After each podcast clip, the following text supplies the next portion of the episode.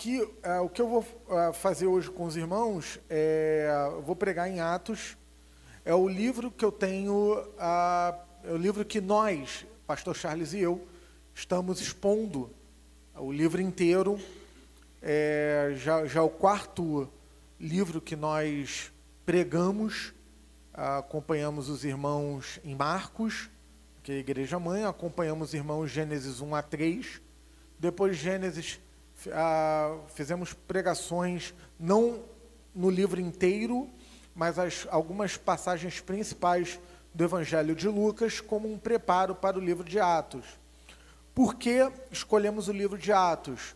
Alguns irmãos é, no Rio, eles lutam com, eles são ah, picados, analogia aqui do mosquito, picados ah, com uma ponta de desânimo no sentido de que, é, puxa, a, o evangelho é pregado de forma fiel e clara, é, há uma seriedade no, no trabalho no entanto, nós somos poucos irmãos.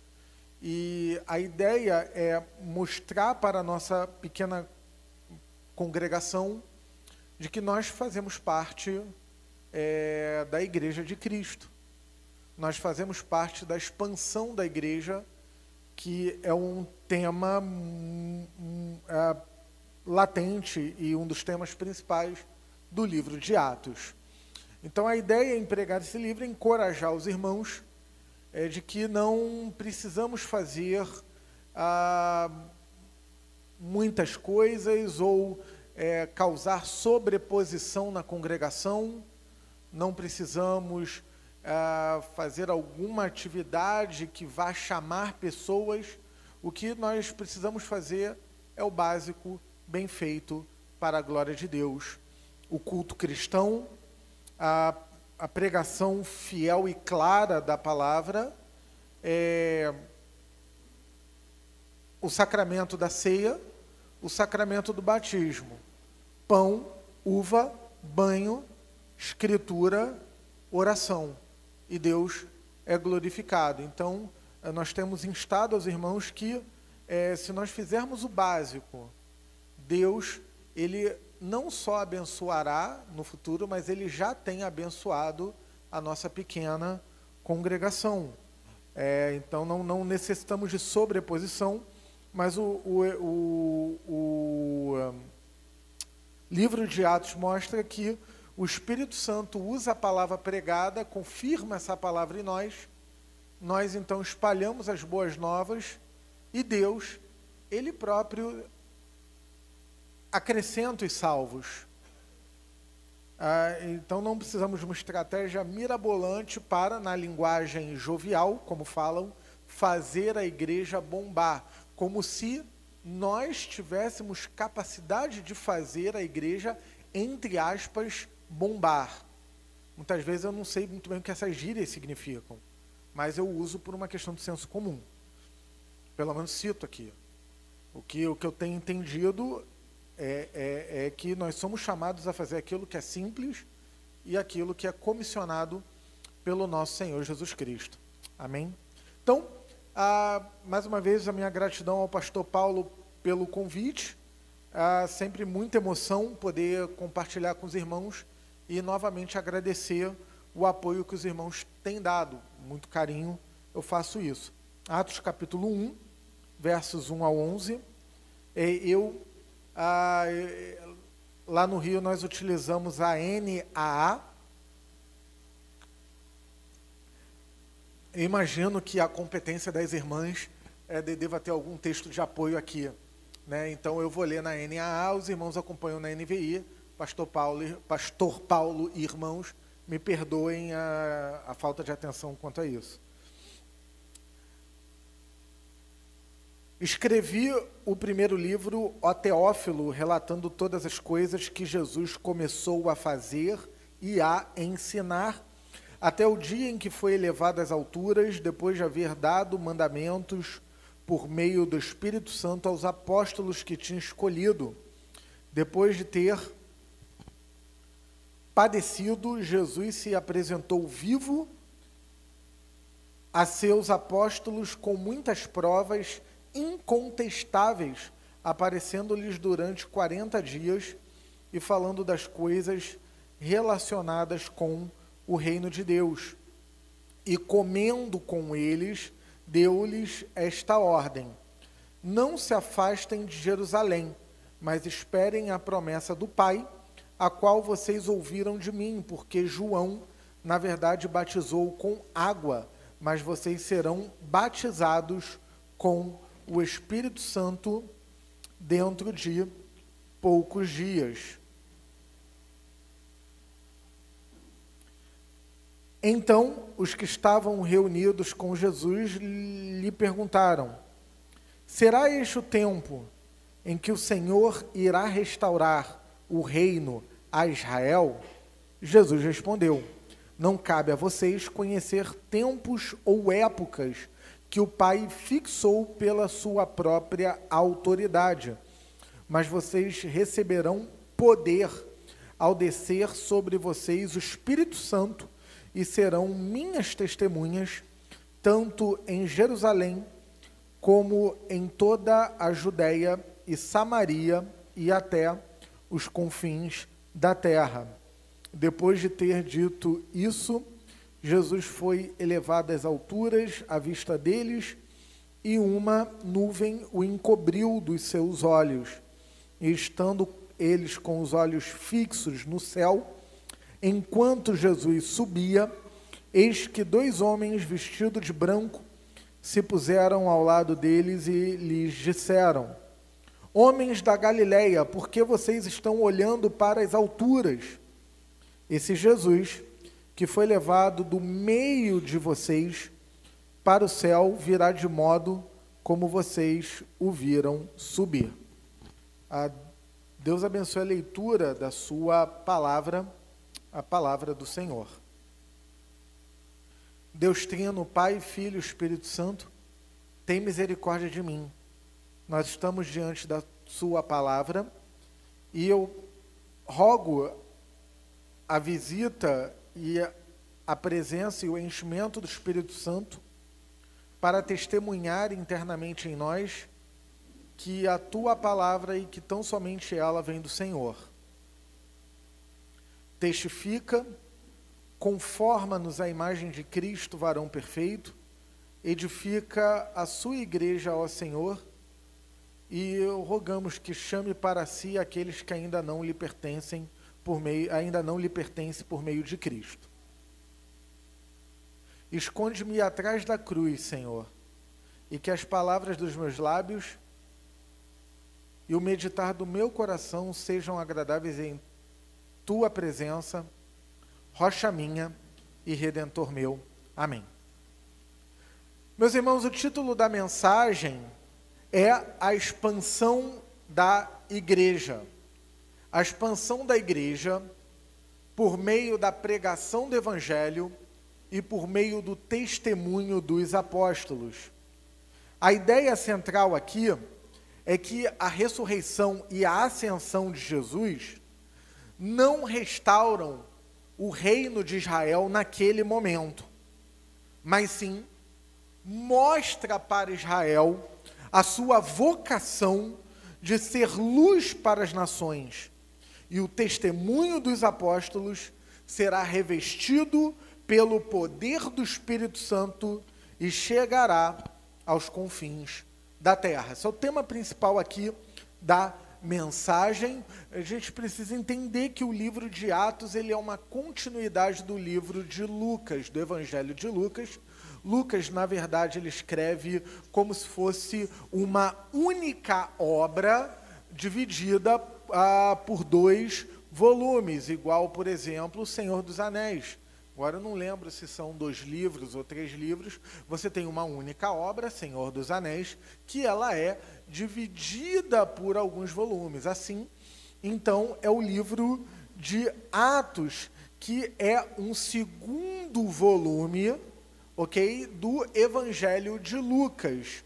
Então você tem ah, dos versos 1 ao 11 um, uma espécie de prólogo, um prefácio é, que tem estruturas contidas que vão é, perpassar por todo o livro de Atos e vão servir como moldura para todo o livro de, de Atos. Então Lucas começa o livro, o, aqui essa passagem lida, ela tem duas cenas, versos 1 ao verso a 5, a primeira cena, dos versos 6 a 11, uh, será aqui então a segunda cena. A primeira cena você tem é, aquelas questões iniciais quando adentramos num livro. Quem escreveu, para quem escreveu, por que escreveu. Então, quem escreveu foi Lucas, o autor do Evangelho. Ele não era um apóstolo, ele não era uma testemunha ocular do Senhor Jesus Cristo, ele recebe o conteúdo evangélico ah, do seu amigo é, e do seu irmão em Cristo, o apóstolo Paulo. Ele escreve para Teófilo, Teófilo, ah, provavelmente um cristão, não sei dizer se era o nome da pessoa ou algum apelido, um apelido muito é, favorável. Teófilo significa amigo de Deus. Um, uma, aqui uma tradução, uma transliteração aqui livre. E pelo estilo a, que a carta é escrita, que o livro é escrito, perdão, parece que Teófilo ele ocupava uma posição de destaque naquele contexto ali dos gentios. Lucas escreve o seu evangelho para falar de Jesus aos gentios. Lucas ele era um médico e também ele aqui ocupa uma função que eu vou chamar de tanto de historiador quanto de jornalista. Ele fala da presença de Cristo na história, como também ele relata fatos. Ele era um homem muito letrado, ah, muito culto e ah, notável saber. E então ele escreve a Teófilo aqui no versículo 1, fazendo uma conexão, esse primeiro versículo, com o Evangelho de Lucas. Ele escreveu o primeiro livro, relatando todas as coisas que Jesus começou a fazer e a ensinar, ou seja, a sua obra redentora e o seu ensino. Até o dia em que foi elevado às alturas, a ascensão, vamos falar disso daqui a pouco, depois de haver dado mandamentos por meio do Espírito Santo aos apóstolos que tinha escolhido. Então, a primeira cena, a, a, dentro da expansão da igreja, você tem a promessa do Espírito Santo. E aí fica uma pergunta: o Espírito Santo ele já não estava em atividade anteriormente? Sim, ele estava. Agora, no, ah, no Antigo Testamento, se você ler, por exemplo, o livro de Êxodo, você vai ter uma presença a, a, narrada no texto inspirado da ação de Deus no meio do povo. Da ação. Porque o próprio Deus nem Moisés viu. Então você tem uma ênfase nas ações do pai. E o filho, ele está ali como uma promessa, já presente, pré-encarnado, mas como uma promessa na questão da encarnação. E você tem a, essa promessa, uma sombra do Senhor Jesus, como também você tem o Espírito Santo ali, mas não com destaque que ele recebe no livro de Atos. Então você tem o Pai, aí vem os evangelhos, você tem o Filho, que outrora era uma promessa, nos evangelhos uma realidade, é, da, da encarnação e da chegada do reino de Deus, e agora uma transição para o Espírito. Por quê? Porque Jesus foi elevado às alturas. E ao ser elevado às alturas, então Jesus deixa os seus discípulos, ele deixa o povo pelo qual ele morreu de modo algum ele continua reinando sobre esse povo, não de forma plena, isso acontecerá no seu retorno, ah, e ele continua intercedendo pelo seu povo. Mas quem testifica a presença do Senhor Jesus para o povo pelo qual Cristo morreu é o Espírito Santo. Então você tem aqui, em primeiro momento, o Espírito Santo como uma promessa. Ok? Novamente voltando essa primeira cena da promessa do Espírito Santo, ah, depois de haver padecido, então, depois de haver morrido, Jesus ele se apresenta vivo, ele se apresenta ressurreto, com o corpo glorificado, dando provas, o texto diz, incontestáveis. O texto não está sendo escrito para judeus, que conheciam as Escrituras e que sabiam que a morte expiatória e a ressurreição era uma promessa, na perspectiva dos judeus que é, reconheceram Jesus como Messias. Ah, o, o, texto ele, ele, está sendo escrito para é, gentios. Então, o, o gentio ele não conhece, escrituristicamente falando, a promessa da morte expiatória e a ressurreição. Então, quando você fala para um gentio que alguém morreu e ressuscitou, ah, para é, nós aqui é algo normal. Então, quando eu ouvi o evangelho pela, pela primeira vez, embora não fosse eu um convertido, a, a sociedade ela ocidental ela é razoavelmente cristianizada. Minha ideia não é ser preciso nessa fala, mas há uma influência cristã. Então não era uma novidade para mim ouvir que Jesus morreu e ressuscitou. O que foi novidade foi a necessidade é, de um compromisso, de um arrependimento no que diz respeito a essa boa notícia que eu estou escutando. Isso foi uma novidade. Mas eu já sabia, desde criança, que Jesus morreu na, na, na, na Páscoa e ressuscitou. E imagino que os irmãos também. Imagino que não tenha sido algo estranho. Mas para o gentio daquela época era algo estranho. Peraí, como assim? Uma pessoa morre e ela volta da morte. O que, que é isso? Ela ressuscita. Nunca ouvi falar disso. Então, para os gentios era algo estranho. Então, Lucas, ele apresenta um corte histórico, apresentando o fato. Por isso que eu falei que, apesar de, da, da sua profissão ser um médico, ele, ah, por conta da sua cultura, um, um, homem letrado, ele então apresenta esse corte histórico e eh, jornalístico, usando terminologias modernas. Ele apresenta o quê? O que, que ele fala aqui? Que Jesus apresentou provas incontestáveis. O que que Lucas está dizendo aqui? Que Jesus ele ressuscitou o termo que nós cantamos, no tempo e no espaço. Num período de grandes homens e de grandes feitos, homens que escreveram obras clássicas para a humanidade, infelizmente sim, desprezada pela educação moderna, homens como Marco Aurélio, como é, Cícero, tantas obras lindas, tantas obras é, que os próprios reformadores falam que edificam a alma, embora não sejam obras escritas por cristãos, a noção de graça comum. Feitos heróicos, como era aquela cultura romana, os espartanos, aqueles homens que a, a um pequeno grupamento enfrentavam um exército muito maior. E a humanidade tem legado isso pelos séculos, mas o que, que acontece? Todo mundo morreu. Ok? A, a vida chegou ao fim para todos eles. A vida chegou ao fim para Marco Aurélio. A vida chegou ao fim para Cícero. A vida chegou ao fim para o imperador Júlio César Augusto, que antes de Cristo tomou para si a alcunha de filho do divino. É, é uma blasfêmia isso. Foi por causa disso que o evangelista Marcos escreve, Marcos 1, versículo 1, princípio do evangelho de Jesus Cristo, filho de Deus. Esse termo filho de Deus não era comum. O evangelista Marcos está batendo no imperador. Uh -uh. Nós só temos um imperador e ele é o Senhor Jesus. Não está desrespeitando o senhor Júlio César Augusto.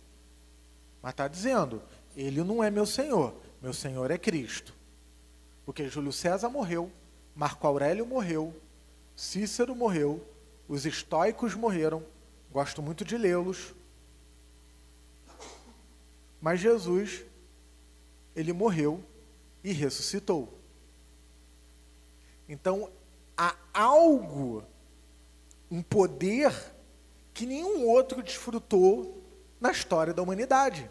E é isso que Lucas está querendo dizer aqui. Que o Senhor Jesus se apresentou aos seus apóstolos com provas incontestáveis. Jesus, ele não apagou. Foi crucificado, ele sofreu muita dor, e aí de repente ele apagou. E pensaram que estava morto, e três dias depois ele volta à vida. A, é, sua morte e ressurreição é muito mais plausível. Diante de todo aquele mecanismo de punição, não, ele só teve um apagão. Meus irmãos, não, não dá. Ele realmente morreu. E três dias depois ele realmente ressuscitou. Ah, mas os discípulos podem ter é, outra palavra da moda que eu não sei muito bem o significado dela. Os discípulos fizeram migué. Eles enganaram o, o é, soldados da guarda romana, é, da guarda, pre, é, guarda pretoriana, guarda romana, soldados treinados. E, e os discípulos, pescadores que não tinham destreza em combate pessoal, foram lá e venceram, derrubaram os soldados muito bem treinados e removeram uma pedra enorme. O, apóstolo, o, o discípulo Pedro, que ah, no Evangelho foi tentar defender Jesus e, e foi tentar com a faca de cortar o peixe, dar um golpe mortal e acertou a orelha. Quer dizer, excelente pescador, grande pregador, péssimo combatente. Esse Pedro vai lá e vai enfrentar a guarda pretoriana e remover uma pedra é, é, que se colocasse a congregação, com todo o respeito e amor aos irmãos, colocasse toda a nossa congregação, não sei se conseguiríamos, empurrando, eu estou falando por mim, eu não conseguiria. E então eles roubaram o corpo e ah, vamos para a gente não sair perdendo, não sair como derrotados, vamos dizer que Jesus não ressuscitou? Que Jesus, no, na verdade, não ressuscitou, não, que Jesus morreu, mas ele voltou à vida? Gente, é preciso ter muita fé, entre aspas, para acreditar nisso. Porque o mais plausível, do ponto de vista das evidências, e isso não é suficiente, mas também não é irrelevante, apresentou provas incontestáveis de que quem estava ali falando com os discípulos era o Senhor Jesus ressurreto com o corpo glorificado, voltando da morte.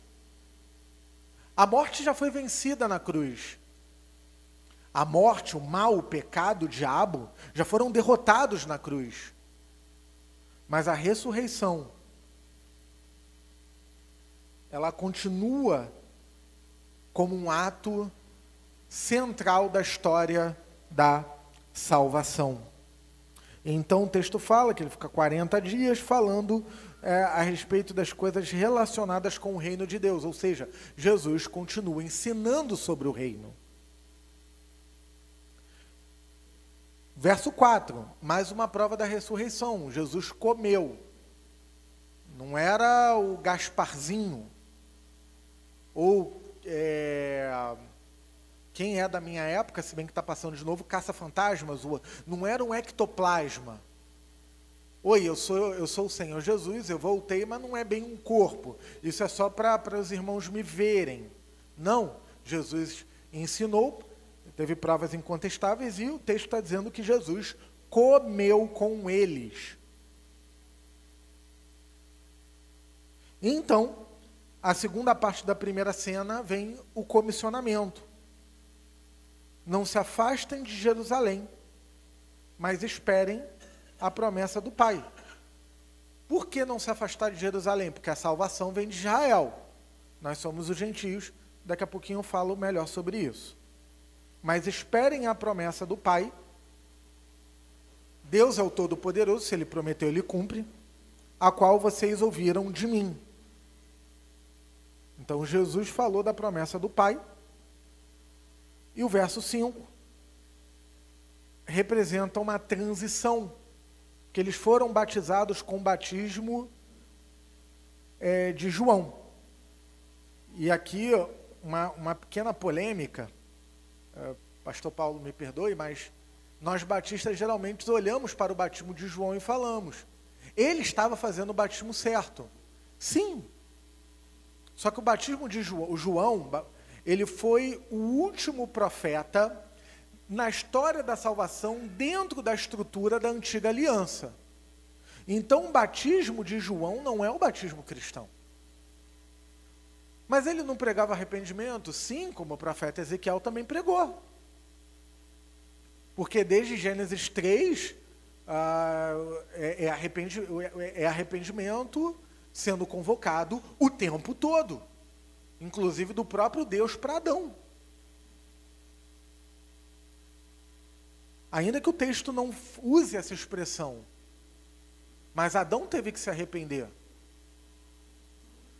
Então, da queda de Adão para cá, é arrependimento o tempo todo. Então, João pregava o batismo de arrependimento. Mas a estrutura pela qual João ministrava, João Batista aqui, era a estrutura da antiga aliança. Então, João era um profeta, o último dos profetas, como Malaquias, como Ezequiel, como Jeremias, como Isaías, como Elias e Eliseu. Então, aqueles que foram batizados com o batismo de João, precisavam ser batizados com o Espírito Santo. Novamente, o Espírito Santo não estava em atividade antes, sim, mas esse batismo com o Espírito Santo representa esse momento de transição na história da salvação. Que é o que vai acontecer mais à frente em Atos capítulo 2, na festa de Pentecostes. Então aqui você tem uma promessa. A promessa de que Jesus, ascendendo aos céus, ele e o Pai enviarão o Espírito Santo, que já estava em atividade, mas agora ele vai desempenhar um papel de testificar em nós a verdade do Evangelho de que Cristo morreu pelos nossos pecados e ressuscitou, vencendo a morte, o pecado e o mal. Lembram que eu falei antes que só a evidência histórica não basta?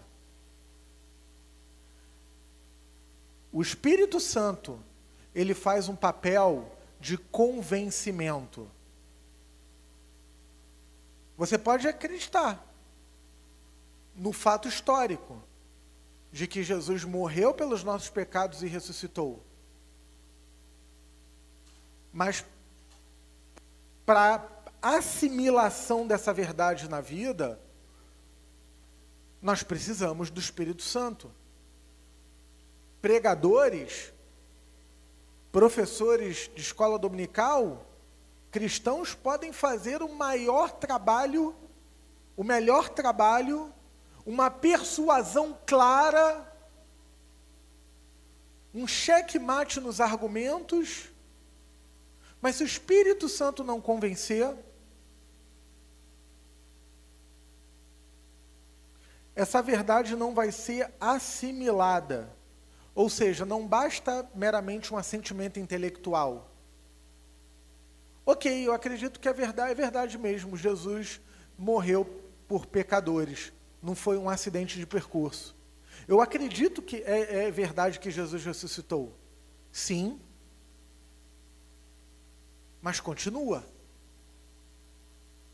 Então, você pode conhecer, você pode acreditar no fato histórico. O fato é histórico, ele é concreto, ele é real. Jesus realmente andou entre nós, realmente ele morreu numa cruz há dois mil anos atrás, e realmente no terceiro dia ele ressuscitou. E essa morte e ressurreição tem significado espiritual teológico. Não foi um acidente de percurso. Jesus não morreu porque seu plano falhou. Ele não morreu porque ele foi pego fazendo algum tipo de pregação subversiva em relação à religião vigente ali no momento. Não. Ele morreu pela necessidade da expiação dos nossos pecados. Ele morreu para aplacar de nós pecadores a ira do Pai em relação ao pecado e a nossa separação de Deus. Ele morreu para nos reconciliar com Deus Trino, Pai, Filho, Espírito, infinito e pessoal, Criador e Redentor. Agora, para assimilarmos essa verdade, nós precisamos do Espírito Santo, por isso que o Espírito Santo ele foi prometido. Eu posso aqui estar sendo claro? Ou eu posso estar um pouco enrolado dos meus argumentos, todo esforço para a pregação, mas isso por si só, sem o Espírito Santo, não vai fazer sentido. Ou por mais que eu lute aqui para tentar ser claro com os argumentos, a dependência é que o Espírito Santo nos convença da realidade que o texto bíblico está nos apresentando. Nós dependemos dele, por isso a promessa com o Espírito Santo, no caso aqui, o batismo com o Espírito Santo representando essa transição. O batismo de João fazia parte da antiga aliança. O batismo com o Espírito Santo é essa transição para nova aliança. Por isso a promessa do Espírito Santo.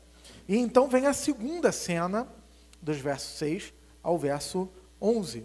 Então, a, a, aqui há uma preparação para a igreja. Jesus, ele ressurreto, instrui os discípulos, os apóstolos, né? E uh, isso significa que o ensino anteriormente sobre o reino de Deus há uma dependência do Espírito Santo para testificar esse ensino em, em nós. Então você tem no verso 6 a questão que a, a pergunta do tempo porque Jesus fala da promessa do Espírito Santo, e aí os israelitas estão lidando com uma questão. Ah, será este o tempo em que o Senhor irá restaurar o Israel, a completa restauração de Israel? Ah, Jesus ele não repreende essa pergunta. Por quê? A salvação vem de Israel. Ok? Ah, isso significa que na nova aliança, a aliança com Israel ela está sendo mantida. Basicamente é o seguinte: Israel é a videira. Então imagine que a minha mão é uma árvore, certo? A gente tende a pensar que na transição para a nova aliança, Deus faz o seguinte: Israel, vocês não me reconheceram como soberano, como majestoso, como glorioso, vocês não me adoraram, vocês blasfemaram, vocês adoraram ídolos, portanto, tchau, não quero mais saber de vocês. Então, Deus vem e corta essa árvore. E do lugar da árvore de Israel, Deus planta outra árvore, que é a igreja. Ah, agora sim, um povo que me adora. Israel sendo cortado, uma espécie de teologia da substituição. É, não creio que seja isso que o texto esteja falando. Ou tem a árvore de Israel, a videira, e Deus fala: Ok, vocês blasfemaram, idolatraram, não me adoraram, eu cansei de vocês, mas eu não vou cortar. Eu vou deixar vocês quietinhos aí, e agora eu vou então plantar uma outra árvore, que é a igreja. Ah, esse povo é o que me adora. Esse povo que me ama, que me serve. Também não. O que eu percebo na relação Israel, igreja, judeus e gentios, é que em Gênesis 12 Deus fez uma aliança com Abraão e, através dele, a grande nação, Gênesis 12, do 1 a 3, seto uma bênção. É, e aí, então, você tem Israel como a videira ou como a oliveira. Okay? Ah, ainda que essa oliveira tenha seus altos e baixos, Deus, no seu infinito amor e misericórdia, se mantém fiel. Só que ele não vai cortar, não vai substituir, não vai plantar uma outra árvore.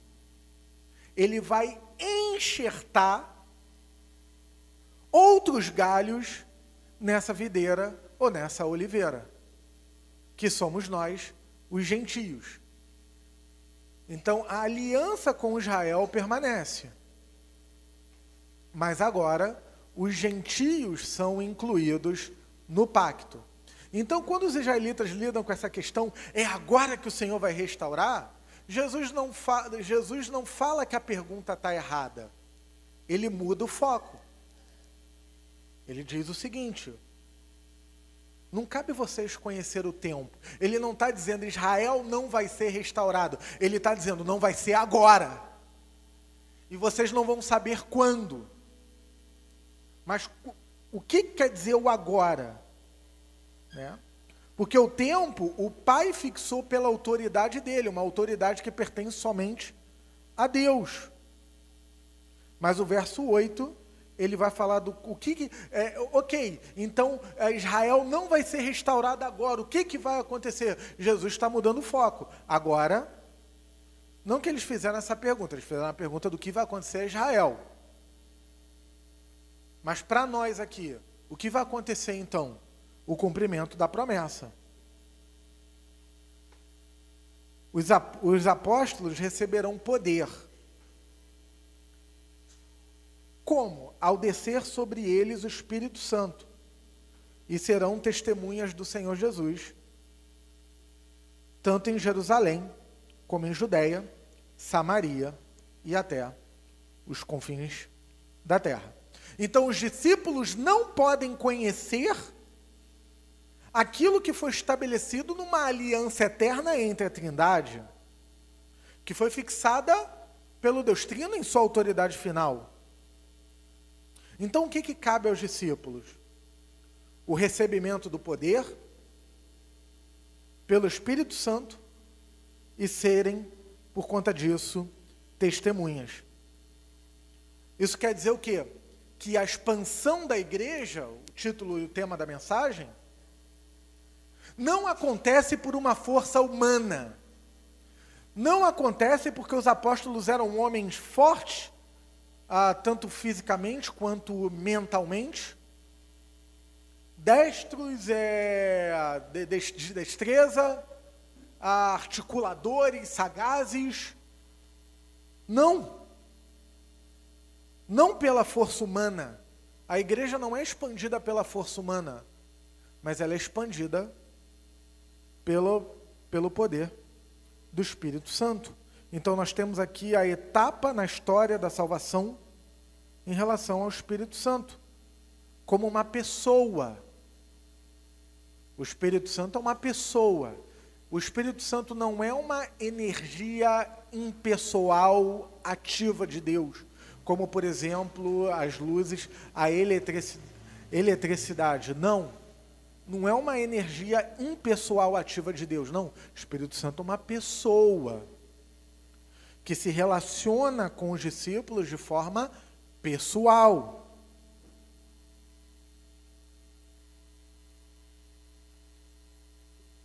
E o que o que é esse poder?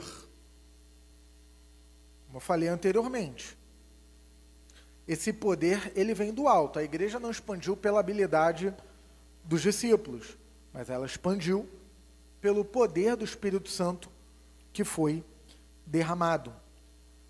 Ah, ou seja, novamente aqui, os argumentos humanos, a persuasão ela é importante, mas ela é dependente do poder do Espírito Santo.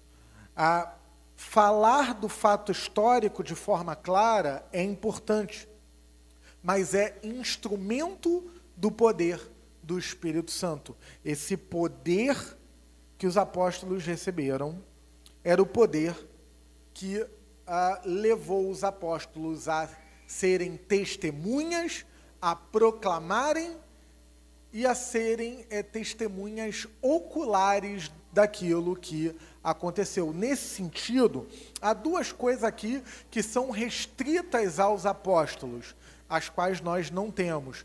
Primeiro, eles são testemunhas. Eu, eu, eu, eu não sei, os irmãos, não vou pedir para levantar a mão, mas quem aqui já foi é, testemunha em júri?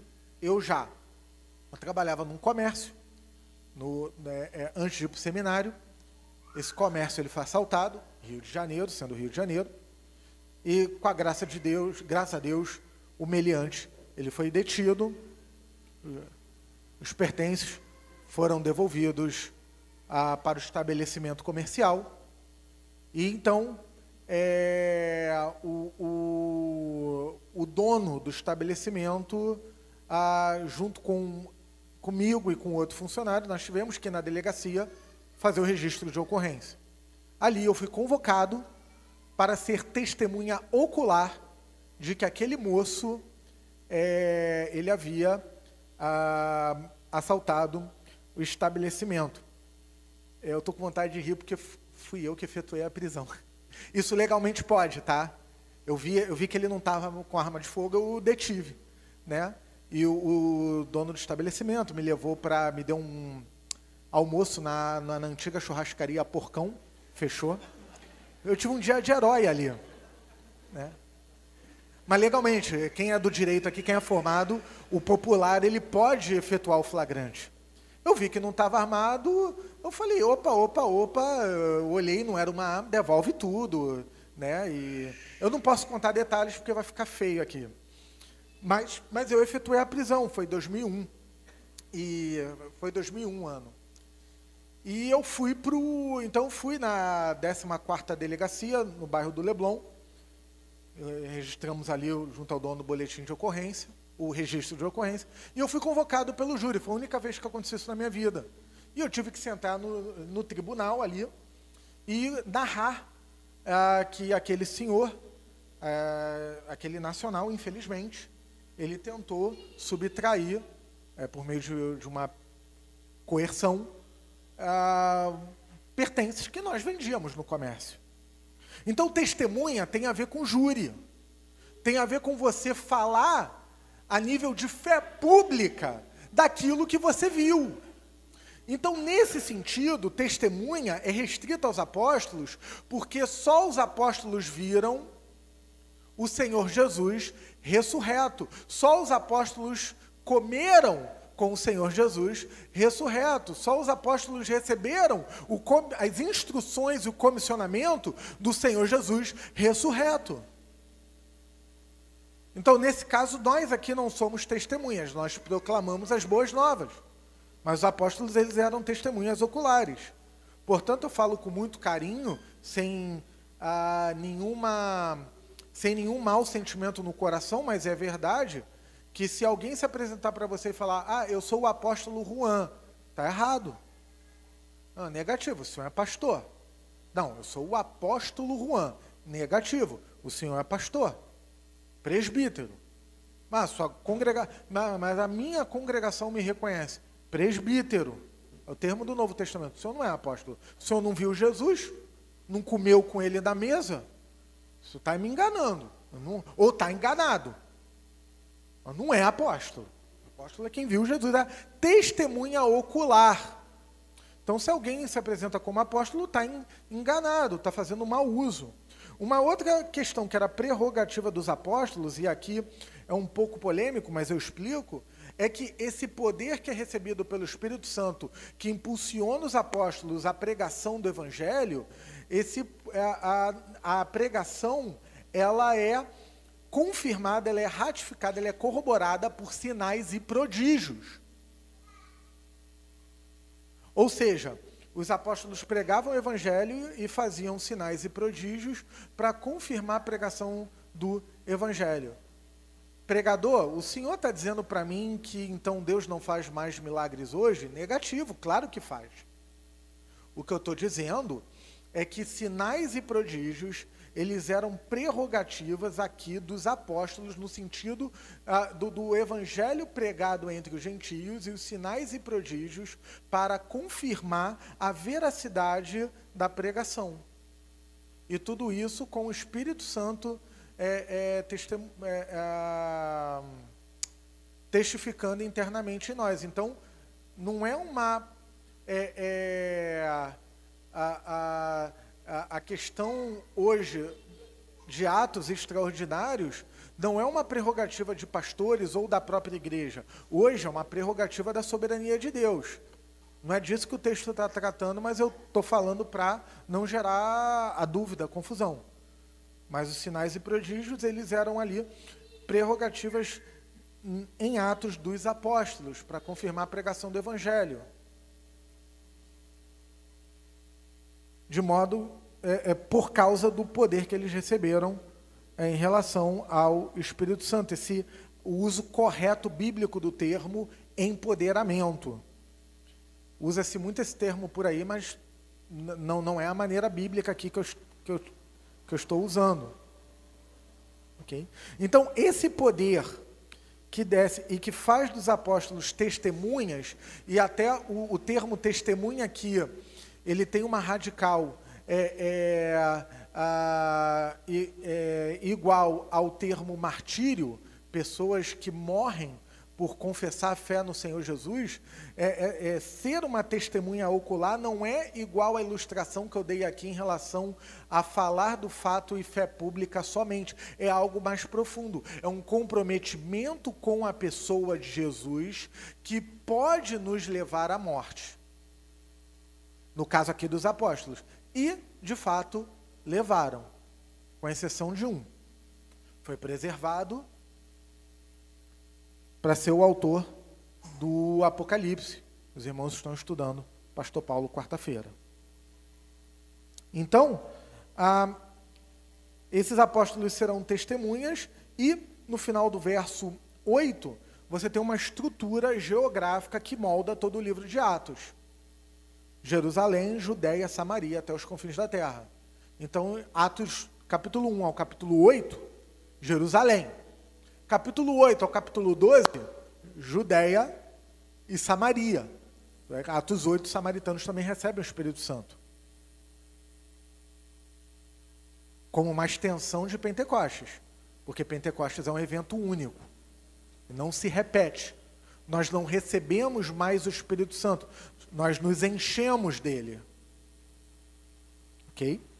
Então, capítulo 8 ao 12, Samaria, Judéia e Samaria, e do capítulo 13 até o 28, até os confins da terra, que eram gentios. E ah, alguns estudiosos vão dizer que Lucas tinha em mente, é, eu não sei, uma, o texto não fala qual o conhecimento de Lucas da geografia, é, quando eu era do minha época antigo, segundo grau, os mais jovens, ensino médio, tá, alguns de vocês tiveram isso, achava muito maneiro, desculpa a gíria, é aquele globo né, que, que os pais de vocês compravam.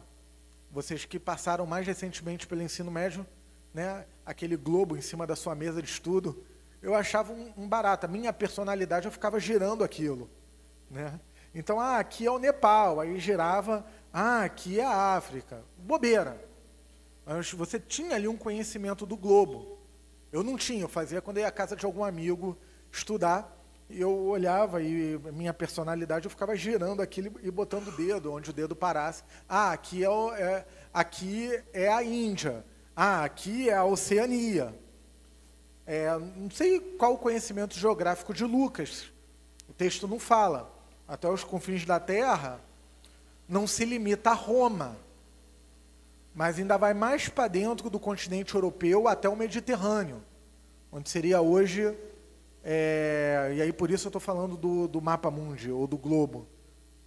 Espanha, Portugal, ou seja, até os confins da Terra. Mas o sentido prático do texto é o mundo todo, que é o tema da liturgia, que nós cantamos. Então a salvação começa em Jerusalém, perpassa a Judéia, Samaria e ela vai até os confins da terra. Por força humana? Não, pelo poder do Espírito Santo. Os apóstolos que foram testemunhas oculares, eles vão passando essas boas novas, que Cristo morreu pelos nossos pecados e ressuscitou, para a segunda geração. E a ilustração é, que, eu, que eu gosto muito para falar disso é um esporte olímpico que é, Jonatas me ajuda, é a corrida de bastão. Como é que é o nome daquilo? Uma prova de atletismo. revezamento. Eu tinha esquecido isso, eu não, não, coloquei na anotação. Corrida de revezamento. Você tem quatro atletas de um mesmo país, então um vai correr, ele tem um bastão. E ele tem que percorrer toda a pista e ele passa o bastão para o seu colega, que corre com o bastão e assim vai passando. É, é, é, pode parecer meio engraçadinho, mas esse esporte ele ilustra para mim a questão de como o Evangelho tem sido preservado por Deus, pelo Espírito Santo, e tem sido transmitido de geração em geração. Os apóstolos foram testemunhas oculares. Eles não podem é, passar a experiência, eles viram Jesus. Nós não. E como que nós ficamos? Derramamento do Espírito Santo no, no Pentecostes. O Espírito Santo ele nos convence de que aquilo que os apóstolos viram e relataram é a verdade, é a realidade. E essa, é, essa boa nova, ela vai passando como um bastão de geração em geração, até chegar a nós. No século 21, na América Latina, num país chamado Brasil.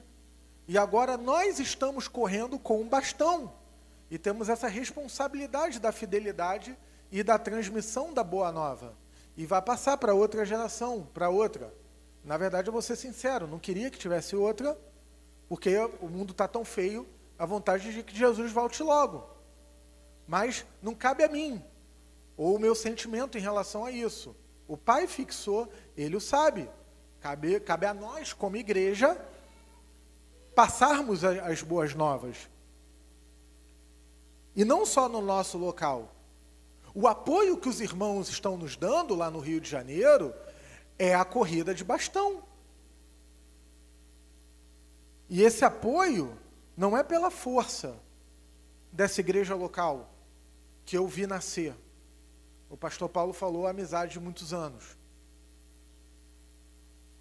Mas é, pelos, é, é, é, é uma atividade do Espírito Santo que usa o amor que o Senhor tem dado aos irmãos, o carinho que os irmãos sempre dispensaram à minha pessoa, e, e agora aqueles que estão congregados no Rio de Janeiro.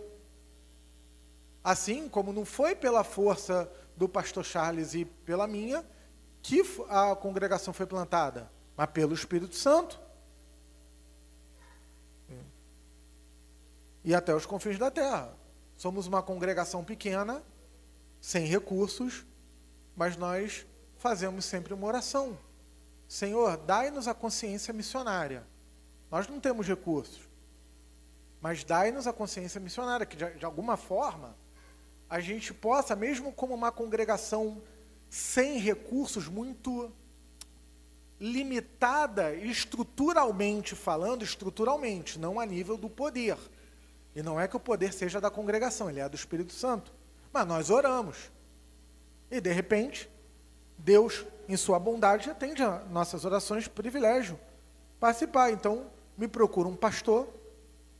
Ele foi recomendado por uma fraternidade de pastores batistas reformados, às quais eu e o pastor Paulo fazemos parte, que não é nenhuma sociedade secreta, não é nada disso, é uma fraternidade aberta. Nada, né? não é isso que vocês estão pensando. É, é um grupo aberto de pastores é, com, com a mesma percepção em relação à fidelidade às escrituras, à interpretação bíblica. E então ele foi recomendado, me procurou. Eu falei, Juan, é o pastor fulano, eu estou indo para Portugal, é o pastor do Jardim Botânico, pastor outro, pastor outro. Procurei falaram também do senhor. Não, pode ver a congregação. Conversamos, eu tive o feeling ali da, da firmeza do pastor, Aí pedi o pastor Charles na liturgia que ele pudesse se apresentar à congregação, falar um pouco do que Deus tem feito, próximos passos. E oramos ali por ele e estabelecemos um vínculo não de adoção, porque nós não temos condições, adoção financeira, mas o adotamos em oração. E alguns irmãos ali, ah, voluntariamente, deram uma oferta é, pequena em termos de valores, mas um tijolinho ali na, na, naquilo que o irmão precisa, que vai ser missionário. É, residente no Rio de Janeiro vai ser missionário em outro continente. E, e a congregação, nós ali ficamos muito emocionados. Porque nós, ok, mesmo nós aqui sem recursos, nós estamos participando da expansão da igreja. E o que os irmãos estão fazendo conosco é uma participação na expansão da igreja, a pregação do evangelho ali no, no Rio de Janeiro. Então, é, é, essa expansão, ela perpassa por todo o livro de Atos. Primeiro começa em Jerusalém, vai para a Judéia, vai para Samaria, a partir do capítulo 13 até o 12. Pedro ocupa um certo protagonismo, capítulo 13, pa, Paulo, latinizado de Saulo, né? O capítulo 15 só volta a Jerusalém, mas a ênfase é nos gentios, o debate sobre a circuncisão, até o capítulo 28, quando, quando Paulo está em Roma.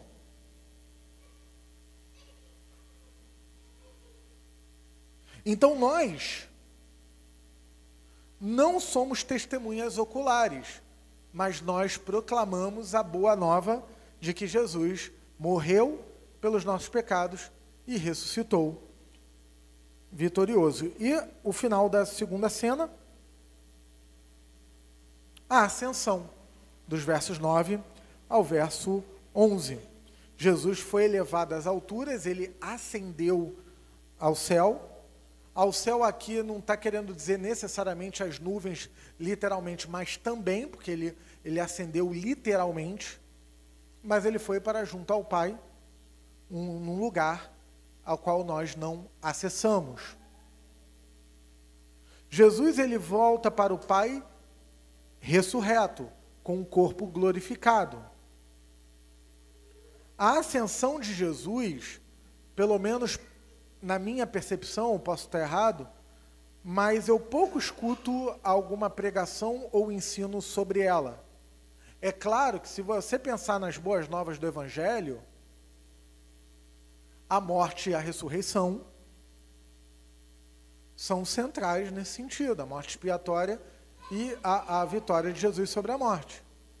Mas a obra da salvação, ela não começa na morte de Jesus. Como assim? Não, ela começa na encarnação. Então, por exemplo, quem acompanha, quem gosta de literatura teologia, você tem a obra de Anselmo, no final do primeiro milênio, por que Deus se fez homem, que é um clássico. É um livro que eu amo visitá-lo em dezembro. Por que Deus se fez homem? Mateus 1, 21, né? Que estão ali. Mas eu não vi um clássico sobre ascensão. Pode ter, ainda não vi.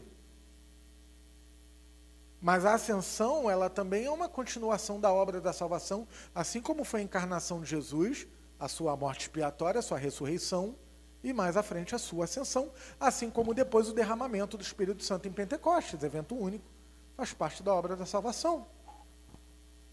Em sua, e na ascensão, Jesus mostra para nós, ressurreto, a continuidade da sua vitória sobre a morte. A vitória sobre a morte foi na cruz. Escreveu um autor que Jesus mata a morte na cruz. Ele ressuscitou. Então, na ascensão, ele mostra o seu poder e a sua vitória sobre a morte. Na sua ascensão, Jesus mostra a sua monarquia, porque os evangelistas falam que ele inaugura o reino de Deus, que outrora era uma promessa. Então ele está à destra do Pai. No credo apostólico, lugar comum de todos os cristãos, você tem lá, depois da ressurreição. Subiu ao céu, está sentado, assentado à direita de Deus Pai Todo-Poderoso. E ele, na ascensão, ele continua a reinar sobre seu povo, a exercer a sua monarquia com glória e uma monarquia absoluta, a qual ele não admite nenhum outro. Mas ele reina, não de uma forma plena. Isso vai acontecer quando ele voltar.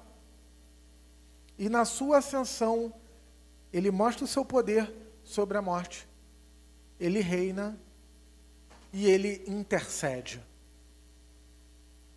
Ele continua a sua obra intercessora em relação a nós diante do Pai. A sua união conosco.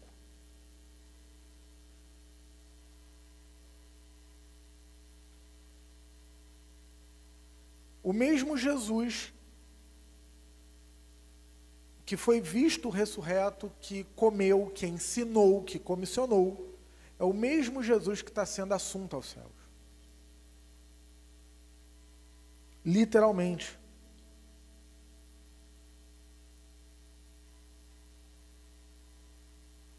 Esse Jesus que foi levado do meio de vocês para o céu virá do modo como vocês o viram subir. Então, quando Jesus é assunto aos céus, e as céus aqui eu estou querendo dizer a, a, o local inacessível, aonde Deus Trino reina, essa ascensão não representa um abandono, do tipo, eu estou deixando, vocês estou indo para o Pai. Sim, ele está deixando fisicamente, fisicamente não, corporalmente, está indo para o Pai. Mas tem o Espírito Santo, que testifica e confirma essa obra em nós, então, mais uma vez, a persuasão é necessária, a clareza é necessária, o conhecimento do fato histórico é necessário e a crença no fato histórico é necessário.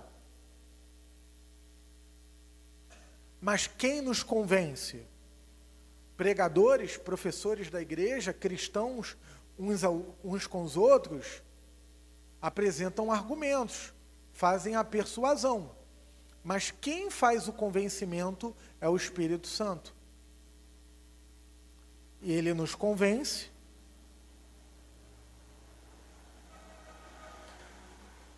Ele ata como um laço a nossa união com Cristo.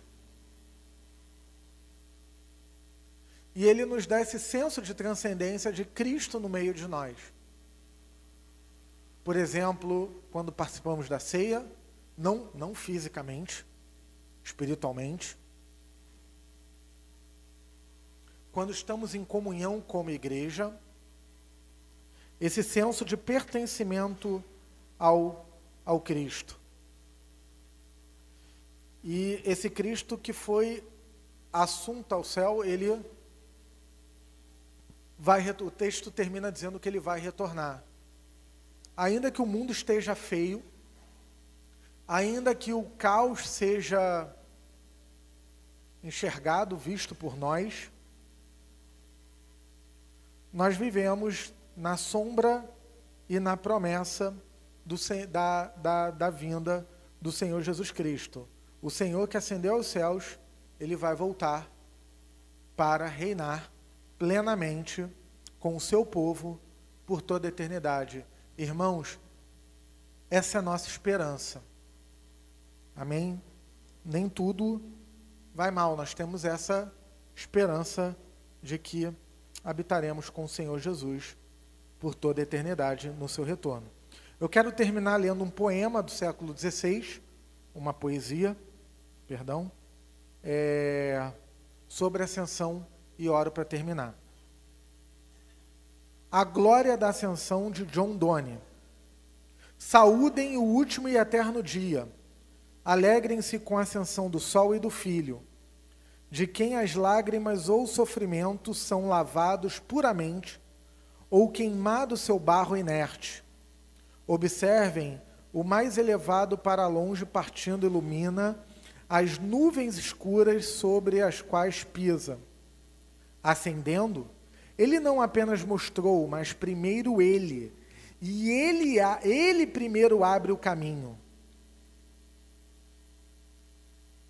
Ó forte cordeiro, que inclinaste o céu para mim, manso cordeiro, que com o teu sangue marcaste o caminho, tocha iluminada mais brilhante, para que o caminho eu possa ver, ó sacia tua ira justa com o teu próprio sangue, e se teu, e se teu Santo Espírito, minha meditação elevar, concede em minhas mãos essa coroa de oração e louvor. Bendito Deus, obrigado pela tua obra de salvação. Obrigado porque sua graça nos alcançou. Obrigado por Cristo morto e ressurreto para a tua glória. Obrigado pelo perdão e expiação dos nossos pecados.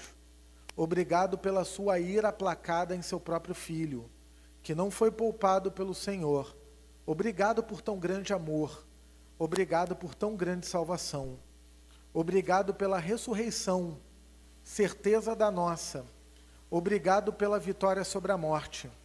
Obrigado porque a morte não é o fim para nós. Obrigado, Senhor, pela ascensão do seu filho. Obrigado por sermos súditos do teu reino. A ti a honra, a glória, o louvor e a adoração. Seja glorificado, Jesus. Obrigado pela sua obra de salvação. Amém.